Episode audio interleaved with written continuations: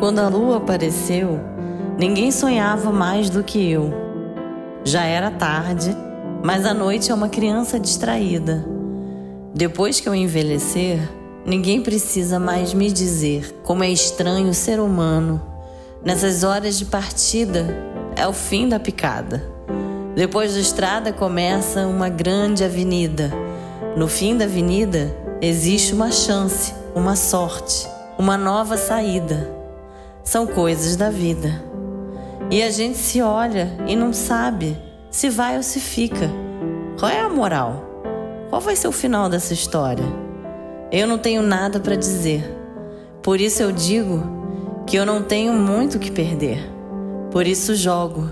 Eu não tenho hora para morrer. Por isso sonho. Coisas da vida. Rita Lee. Bem-vindos à Semana da Lua Crescente. Oi, meu nome é Bárbara Burgos e esse é o Astrologia Pura e Simples, que, como o nome já diz, falará de previsões, tendências e, por que não, viagens surreais da minha cabeça com muito bom humor. Todas as segundas-feiras, a partir de 9 horas, horário de Brasília, na sua plataforma de streaming preferida.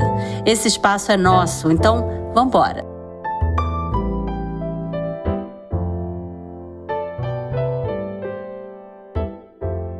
E antes de engrenar na parte de previsões, vocês sabem que essa semana, para quem acompanha o Spotify, essa semana saiu a retrospectiva de 2021.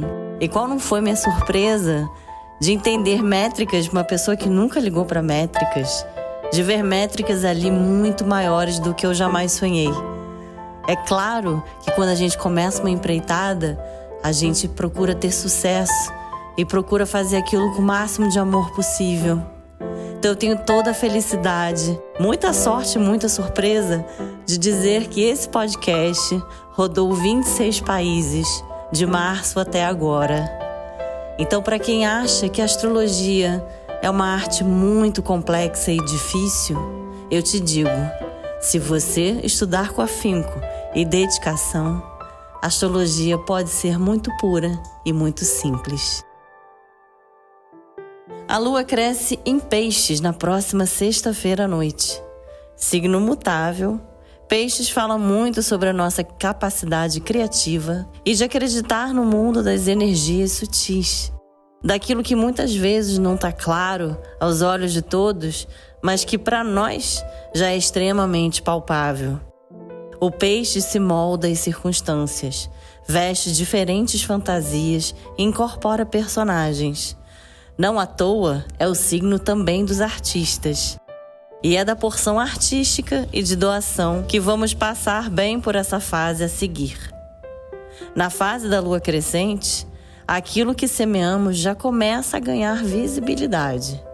Quem trabalha com planejamento estratégico e usa do conhecimento das fases lunares para definir o seu mês, o que é cada vez mais comum, sabe que o quarto crescente é momento de lançar projetos, iniciar empreitadas e mostrar ao mundo o que antes morava apenas no campo das ideias, do astral e do invisível.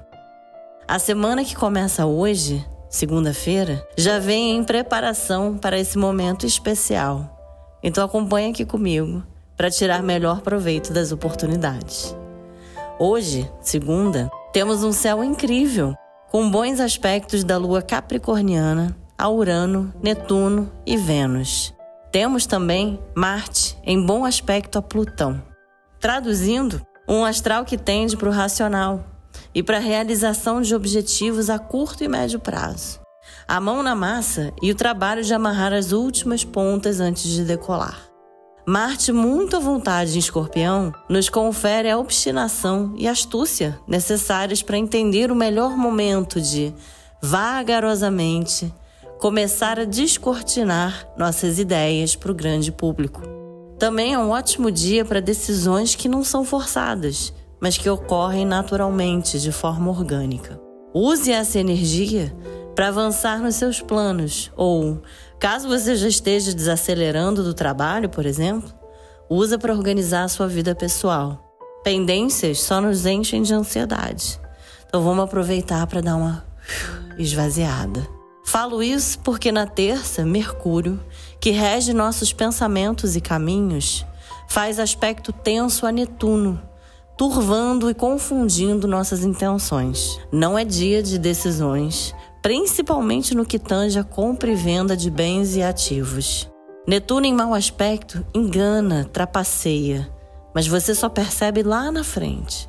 Então, para evitar desapontamentos, nem começa. Na quarta, o astral está uma locomotiva de atitude e rapidez.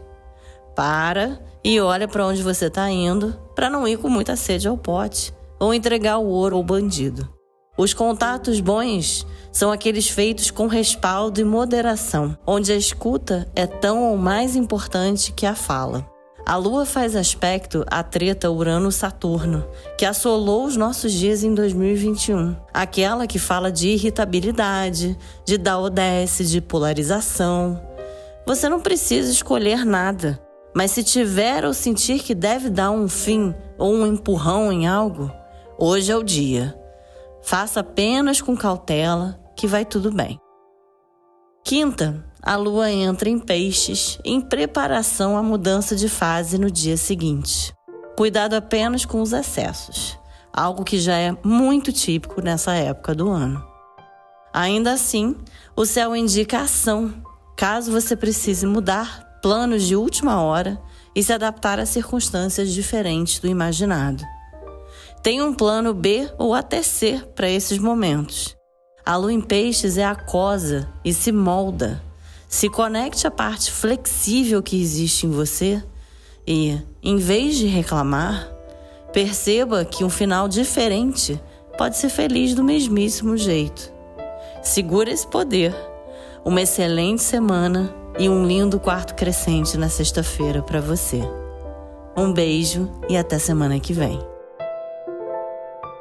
Se você quiser me ler, você pode entrar no site da Veja Rio ou no Instagram da Veja Rio. Lá tem a minha coluna mensal, sempre no início do mês. Ou então você pode me seguir no meu Instagram, barbaraburgos.astrologia.